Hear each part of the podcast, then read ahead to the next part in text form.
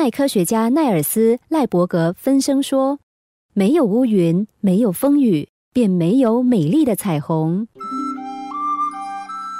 男子在初夏的时候种下一株茶花，他期待着冬天来临时，茶树会开出美丽的花朵。炙热的阳光晒干了土地，男子便努力的洒水。台风来临，男子在茶树前围起屏障保护。毛虫侵袭，男子仔细的一只只除去。每个月的第一天，他总是不忘在树根处添上肥料。隔壁邻居的院子里也种了一棵茶树，邻居从未花费任何心力照顾那棵树。这棵自求多福的茶树熬不过大自然的考验，稀稀落落的叶子没有一点光泽，看起来无精打采。反观自己的茶树，叶片肥厚碧绿，长得枝繁叶茂。男子看着这两棵落差极大的茶树，心里不免有几分得意。冬天的脚步近了。让男子诧异的是，邻居的那棵茶树竟长满了花苞。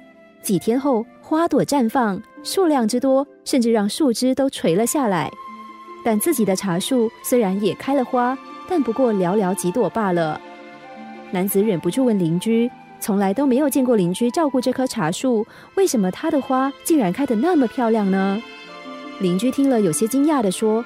你不知道吗？想要茶树开出美丽的花，最好完全不要管它。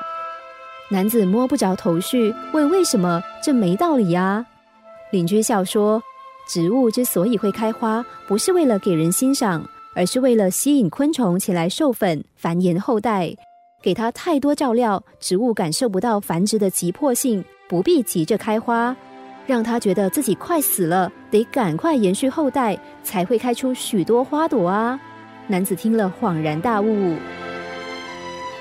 还有一个故事，有个母亲对他的孩子非常头疼，这个孩子总是任意刷卡购物，还不出来就回家拜托母亲帮忙收拾烂摊子。孩子毕业前夕，母亲与孩子长谈，他给孩子一百万，严肃的说：“这一百万给你。”你想拿来玩乐，或想用来挥霍都行，随你爱怎么用就怎么用。